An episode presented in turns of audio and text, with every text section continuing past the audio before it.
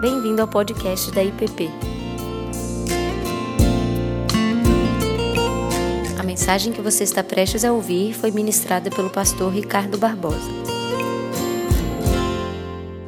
Vamos abrir as nossas Bíblias no Evangelho de Lucas, no capítulo 2. Evangelho de Lucas, capítulo 2. E eu vou ler dos versos 25 a 35. Lucas 2, 25 a 35. O cântico de Simeão. Havia em Jerusalém um homem chamado Simeão, homem este justo e piedoso, que esperava a consolação de Israel. E o Espírito Santo estava sobre ele. Revelar ali o Espírito Santo que não passaria pela morte antes de ver o Cristo do Senhor. Movido pelo Espírito, foi ao templo. E quando os pais trouxeram o menino Jesus para fazerem com ele o que a lei ordenava, Simeão tomou nos braços e louvou a Deus, dizendo: Agora, Senhor, podes despedir em paz o teu servo segundo a tua palavra, porque os meus olhos já viram a tua salvação, a qual preparaste diante de todos os povos, luz para a revelação aos gentios e para a glória do teu povo de Israel. Estavam o pai e a mãe do menino admirados do que dele se dizia. Simeão os abençoou e disse a Maria, mãe do menino: Eis que este menino está destinado tanto para a ruína como para levantamento de muitos em Israel e para ser alvo de contradição também uma espada traspassará a tua própria alma, para que se manifestem os pensamentos de muitos corações. Deus bendito, que o teu Espírito nos ajude não só a compreender a tua palavra, mas a viver essa realidade que ela nos revela te agradecemos porque o Senhor inspirou Lucas, esse médico amado e dedicado a Ti, para registrar palavras tão ricas e tão preciosas a todos nós. Que o Senhor nos abençoe, no nome de Jesus. Amém. Nesse período do advento, nós temos então celebrado essas promessas que foram cumpridas em Jesus Cristo. Cada domingo acendemos uma vela, celebrando uma dessas promessas, como esperança, paz, alegria. No próximo domingo nós celebraremos a promessa revelada e cumprida em Cristo do amor. E no dia 24, no nosso culto de Natal, no culto das velas, nós então celebramos a chegada da luz do mundo. E toda, todas as mensagens, todos os cartões, todas as palavras que proferimos nessa época de tanta celebração, todas elas são extremamente positivas, desejáveis, Desejamos para as pessoas alegria, esperamos experimentar alegria e esperança. É um período onde temos tantas confraternizações, um período onde as pessoas procuram se aproximar mais umas das outras. E tudo isso é bem próprio da nossa cultura, de todo o mundo ocidental, grande parte do mundo oriental de celebrar o nascimento de Jesus Cristo com todas essas imagens que são ricas, são extraordinárias. Mas muitas vezes nós não nos preocupamos em entrar um pouco mais a fundo naquilo que elas representam e naquilo para o qual elas nos convidam. E não percebemos que certas coisas não são talvez tão simples quanto elas aparentam ser. Os cânticos, os quatro cânticos do Natal, que até comentamos um pouco sobre eles hoje de manhã, o Magnificar, que é o cântico de Maria, Benedictus, que é o cântico de Zacarias, Gloria in excelsi Deo, que é o cântico dos anjos, e esse Nunc Dimittis, que é o cântico de Simeão, que são palavras em latim que pegam a primeira sentença desses cânticos, eles são celebrados, musicados. Em toda a história do cristianismo, músicas foram construídas, compostas em torno do Magnificar, do cântico de Zacarias, de Simeão dos anjos. Mas eu queria olhar para essa palavra que Simeão traz para Maria, depois de louvar a Deus com esse texto tão extraordinário, quando esse velho homem, que tinha uma vida certamente de muita devoção, de muita oração, esse homem que o Espírito Santo deixou claro para ele que ele não morreria sem ver o Cristo do Senhor. E o Espírito Santo certamente o conduziu ao templo naquele dia em que Jesus foi apresentado, no seu oitavo dia, para cumprir a lei que todo menino deveria se circuncidar no oitavo dia. E ali estava aquele ancião, aquele velho homem no templo, e de repente, quando José, Maria, trazendo o menino Jesus para ser circuncidado, esse homem tem essa revelação do Espírito Santo e ele toma essa criança nos braços e louva a Deus, dizendo: Senhor, agora despede em paz o teu servo, porque os meus olhos viram a tua salvação. Que experiência! Tudo que esse homem desejava, tudo que ele ansiava na vida era poder participar, vivenciar esse dia.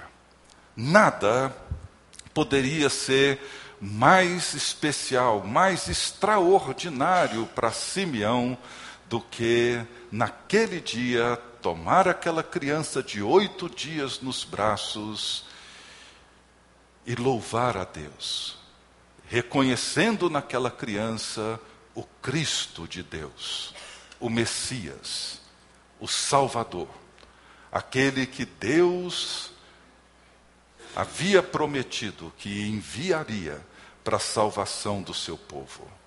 E ele então louva a Deus, reconhecendo que a salvação chegou. Deus entrou na história. O rei nasceu. Mas ele entrega essa criança de volta para Maria. José e Maria, impressionados com as palavras de Simeão, não deve ser tão natural ouvir alguma coisa como essa. Acho que nenhuma mãe, nenhum pai jamais ouviu alguém olhar para o filho, para a filha e ter alguma algum êxtase, alguma coisa assim para descrever algo tão sublime em relação a uma criança. Claro que José e Maria estavam impressionados, admirados com tudo aquilo que Simeão mencionou acerca daquela criança. E Simeão abençoa José e Maria e volta-se para Maria e diz assim: Eis que este menino está destinado tanto para a ruína, quanto para o levantamento de muitos em Israel e para ser o alvo de contradição. E termina dizendo: também uma espada traspassará a tua própria alma, para que se manifestem os pensamentos de muitos corações.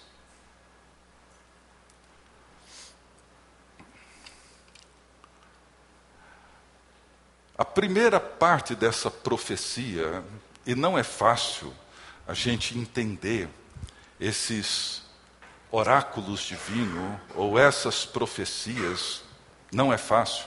Imagino que Maria e José não conseguiram entender com toda clareza o que, que Simeão estava dizendo, mas essas palavras que nem sempre são proferidas em períodos do Natal, muito menos numa noite em que a gente celebra a alegria, mas o que Simeão diz para José e Maria, particularmente para Maria, é de extrema importância para nós entendermos o significado do Natal.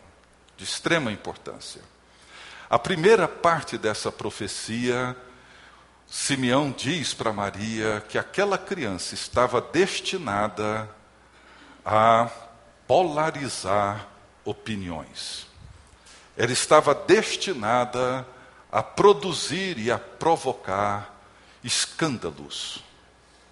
Que aquela criança haveria de trazer para o mundo situações extremas que poderiam romper, inclusive, muitos relacionamentos.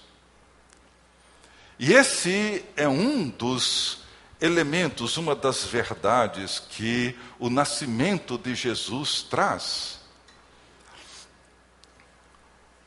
Há umas duas, três semanas atrás, eu comprei um livro infantil de Natal para o Joaquim, para o meu neto, um livro de Sproul, e um livro interessante, onde ele começa a história falando de uma criança que a mãe vai colocar para dormir, e a criança pede para que a mãe deixe o abajur ligado, porque ela tinha medo do escuro.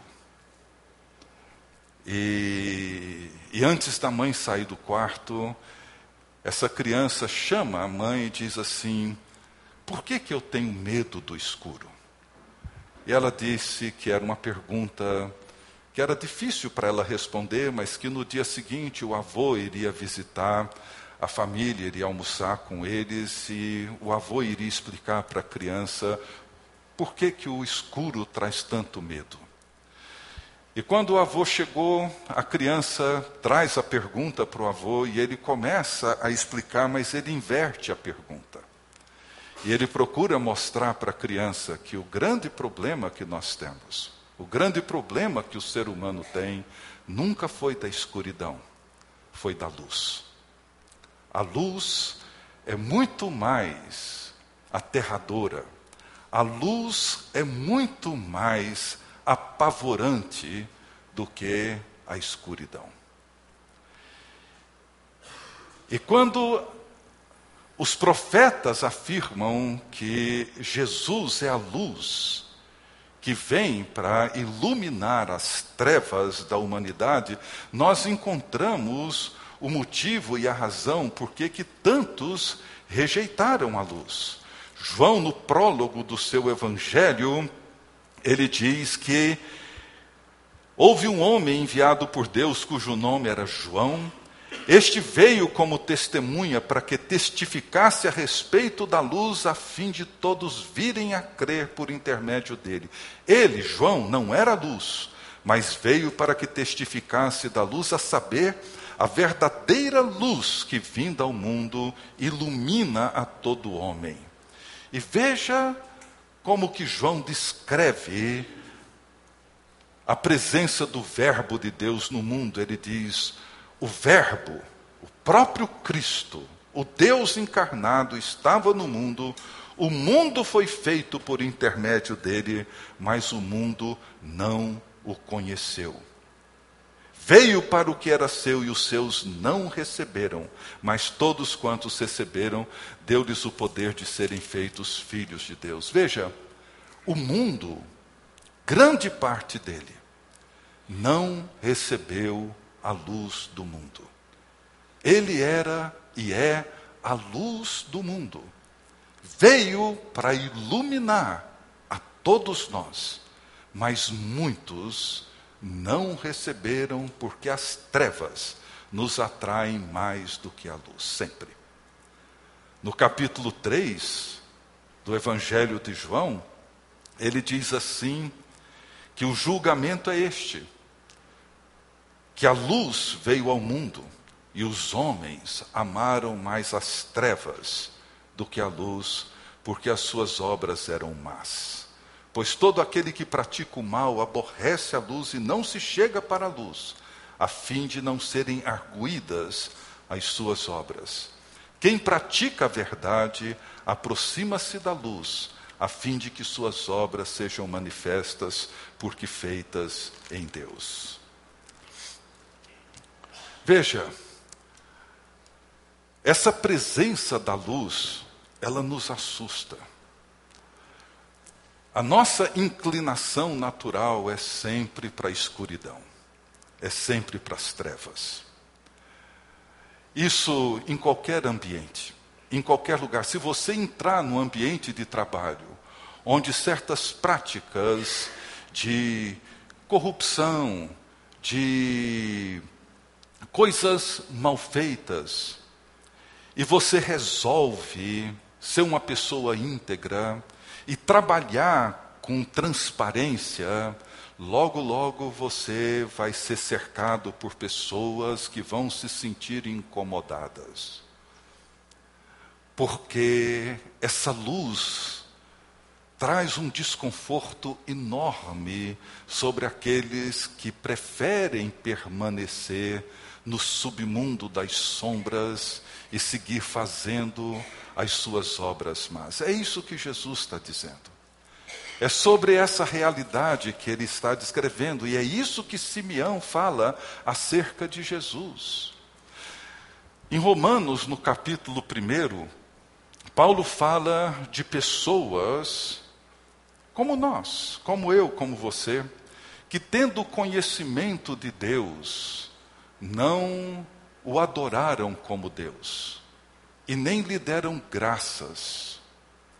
Antes, tornaram-se nulos nos seus próprios raciocínios e, obscurecendo-se-lhes o coração insensato, se entregaram ou foram entregues a toda sorte de promiscuidade, mentiras, etc, etc. Veja, pessoas que conheciam a Deus, mas preferiram reprimir o conhecimento de Deus do que vivê-lo na sua plenitude porque elas tinham outros interesses, elas tinham outros desejos, elas tinham uma outra agenda, elas tinham outros projetos, e esses projetos não poderiam ser submetidos ao julgamento da luz.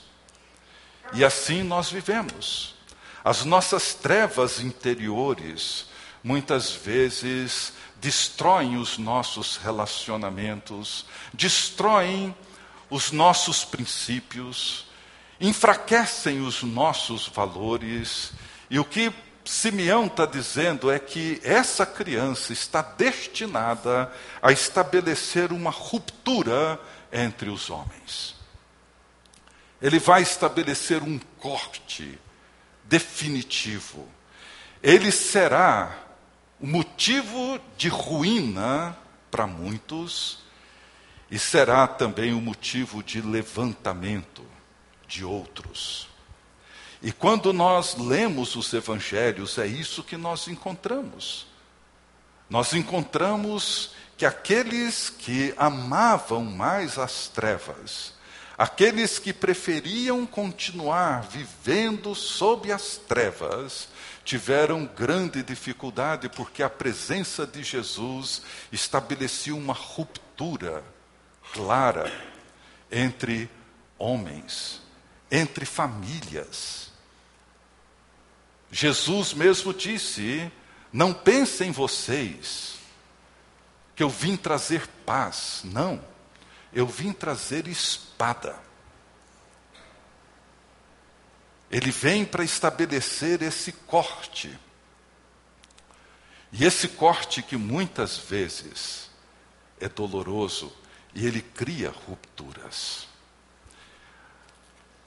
O autor de Hebreus, no capítulo 4, ele diz assim, Porque a palavra de Deus é viva e eficaz, e mais cortante do que qualquer espada de dois gumes, e penetra até o ponto de dividir alma e espírito juntas e medulas, e é apta para discernir os pensamentos e propósitos do coração. Nós temos medo de que as realidades internas, pensamentos, os nossos desejos perversos, malignos, esse mundo interior no qual nós vivemos e procuramos andar pelas sombras para que as pessoas não saibam, não tenham conhecimento sobre aquilo que na verdade nós somos. Porque quando essa luz vem sobre nós, ela gera uma ruptura. Ou nós nos entregamos a Ele para sermos levantados por Ele e vivermos vidas reais e verdadeiras, ou nós somos derrubados e vivemos uma profunda e trágica ruína. Não tem como. A presença de Jesus não deixa espaço para uma zona cinzenta ou nós levantamos com toda a grandeza da humanidade criada por Deus, ou nós descemos para a pior ruína, mesmo que consigamos preservar a nossa boa imagem, reprimindo o conhecimento de Deus e a luz de Deus. Mas há uma outra coisa que para mim é um pouco mais complicada que Simeão diz para Maria, quando ele diz dessa espada que traspassará a tua própria alma, para que se manifestem os pensamentos de muitos corações. Eu imagino a luta interna de Maria e os conflitos internos que Maria viveu. Ela sofreu com isso. Nunca foi fácil ser a mãe do Cristo de Deus. Não foi fácil para Maria ver o seu filho sendo prematuramente executado como um malfeitor, com toda a crueldade e sofrimento que ele passou pela cruz, e ela estava lá assistindo a tudo isso. Mas ela não sabia exatamente tudo o que estava acontecendo. Por exemplo, em Marcos, há uma cena que é curiosa porque a multidão procurava Jesus e procurava ouvi-lo, mas os parentes de Jesus, ouvindo a forma como os fariseus e os escribas estavam descontentes em relação a Jesus, eles procuravam prender a Jesus, a sua própria família. Não sei se Maria estava ali entre os parentes de Jesus que queriam prendê-lo. E os fariseus diziam: ele está possesso de Beuzebu e é pelo maioral dos demônios que ele expele demônios. E de repente Jesus encontra-se ensinando dentro de uma casa, muita gente assentada em volta dele, ele instruindo, ensinando, e alguém o procura dizendo: Olha, a tua mãe e os teus irmãos estão ali do lado de fora e te chamam. E Jesus responde dizendo: Quem é minha mãe e quem são os meus irmãos? E correndo olhar para aqueles que estavam assentados à sua volta, ele diz assim: Eis aqui a minha mãe e os meus irmãos. Portanto, qualquer que fizer a vontade de Deus, esse é o meu irmão, minha irmã e minha mãe. Eu imagino quanto que deve ter sido duro para Maria ouvir o próprio filho dizendo o que ele disse. Nenhuma mãe ouviria isso com qualquer tranquilidade. Maria precisou aprender e entender o que que esse evangelho significa. E esse evangelho, como nós lemos ainda há pouco em Hebreus, é uma espada afiada pelos dois lados, e ela entra e entra cortando, ela traspassa e corta, E muita coisa é difícil para nós entendermos. É por isso que Jesus começa o seu ministério chamando as pessoas para o arrependimento. Porque a coisa mais difícil que nós enfrentamos na vida é nos arrepender. O arrependimento não é um exercício, não é uma tarefa, não é uma atitude simples, trivial. Nunca foi. Admitir aquilo que somos é talvez a experiência mais difícil e mais dolorosa para todos nós. Nós temos uma tendência de pensar no pecado de maneira bastante pontual, uma mentira ali, um escorregão acolá, uma atitude feia, um palavrão, uma briga no trânsito, mas não. O pecado diz respeito àquilo que somos. Não diz respeito a algumas coisas que fazemos. Quando Paulo escreve as obras da carne, no capítulo 5 de Gálatas, ele descreve aquilo que nós somos.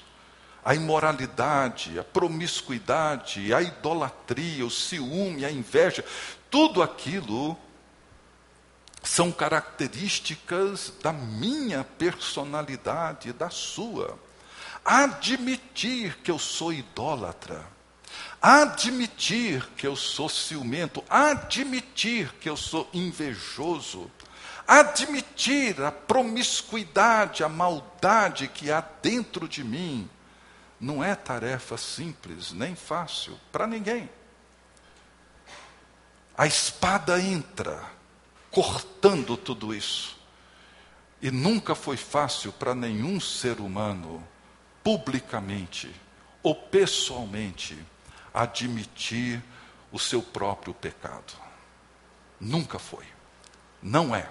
Nunca será.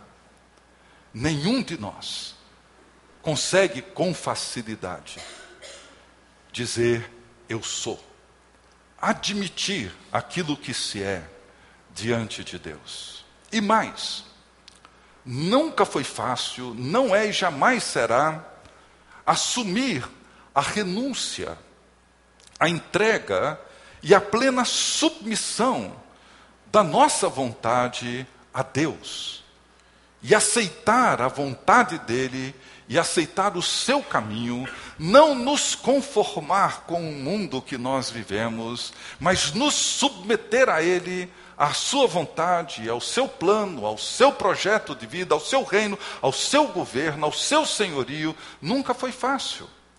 Tomar a cruz dia após dia e segui-lo nunca foi fácil. Nunca. E é por isso que o Verbo de Deus, encarnado, Jesus Cristo nosso Senhor, nessa profecia de Simeão, ele diz: uma espada vai traspassar, e vai cortar, e vai sangrar. Conhecer a Cristo, submeter-se a Cristo, arrepender-se diante de Cristo, reconhecer quem somos, aceitar que Cristo faça em nós a transformação, a mudança, a metanoia completa na nossa vida e na nossa existência, não é tarefa simples é muito difícil para qualquer um de nós nos submeter a isso. É por isso que Simeão diz: olha o sentido de Natal. Para a gente entender essa alegria, para a gente entender essa esperança, essa paz, para a gente entender a natureza do amor, nós precisamos entender a forma como a luz penetra e como ela desnuda e diante disso, alguns caminham para a ruína, outros são levantados. E essa espada precisa penetrar. E Jesus diz: se você não amar, se você não reconhecer, se você não se entregar mais a mim do que a qualquer outra pessoa, se você não amar mais a mim, do que seu cônjuge, do que seus filhos, do que as coisas que você mais ama na vida, você não pode ser meu discípulo. minha discípula, vem e corta, e corta. Essa é a beleza e o pavor de Jesus. Ele é ao mesmo tempo a luz que me atrai, mas a luz que me apavora. Ele é ao mesmo tempo a luz que me desperta para algo muito melhor e muito mais glorioso, mas é também a luz que revela o que há de pior em mim. Eu tenho que escolher. E eu tenho que decidir. Se eu aceito que essa luz venha e desnude toda a realidade interior da minha alma e da minha vida, para que eu cresça, para que eu seja levantado por Ele e exaltado por Ele. Ou se eu farei como muitos fazem, tendo conhecimento de Deus, eu prefiro reprimir esse conhecimento e seguir vivendo do meu jeito. Porque a luz me assusta, a luz me apavora. Mas só tem um jeito de conhecer essa alegria, só tem um jeito de entender a esperança, só tem um jeito de provar essa paz: é me submetendo ao escrutínio da luz de Jesus Cristo me entregar a Ele, me submeter a Ele e ser transformado por Ele. E essa é a graça do Evangelho de Jesus. É a luz que veio. E a minha oração é para que nenhum de nós ame mais as trevas do que a luz. Que nenhum de nós prefira viver na sombra da escuridão do pecado e ser reconhecido entre aqueles que caminham para a ruína. A minha oração é para que todos nós nos submetamos a esse arrependimento e a essa entrega, para que a espada possa de fato entrar e penetrar e rasgar a nossa alma, mas nos libertar de nós mesmos e fazer de nós homens e mulheres que vivem na luz, andam na luz, amam a luz, crescem e florescem como povo de Deus. Que Deus nos abençoe nesse Natal e que a luz que veio e que ilumina todo homem seja a luz que eu e você possamos amar e nos entregar a ela, ao invés de simplesmente negá-la, resisti-la, virar as costas a ela, que será sempre o caminho mais atraente, muito mais. Despir do velho homem e se revestir do novo homem é tarefa para quem ama a luz e deixa a luz incidir sobre ele. Que Deus assim nos abençoe e que nesse Natal possamos entrar e conhecer de verdade a alegria proposta por Jesus, e a esperança oferecida por Ele, e a paz que nos é dada nele. Que Deus assim nos abençoe. Pai querido, nós te suplicamos que o Senhor nos ajude e nos abençoe de forma, ó Deus, que possamos não reprimir a luz, não reprimir o conhecimento do Senhor, mas permitir, ó Deus, que a tua luz brilhe. Não queremos, ó Deus, nos encontrar entre aqueles que caminham para a sua própria ruína, mesmo com muito sucesso,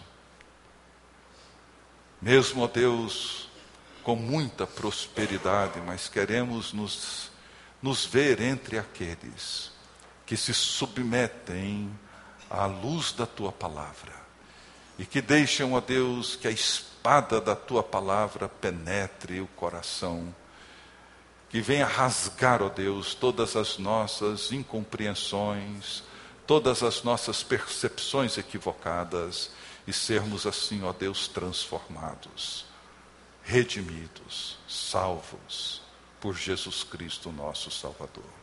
É em nome dele que nós oramos. Amém. Você acabou de ouvir o podcast da IPP. Para saber mais, acesse nossa página em www.ippdf.com.br.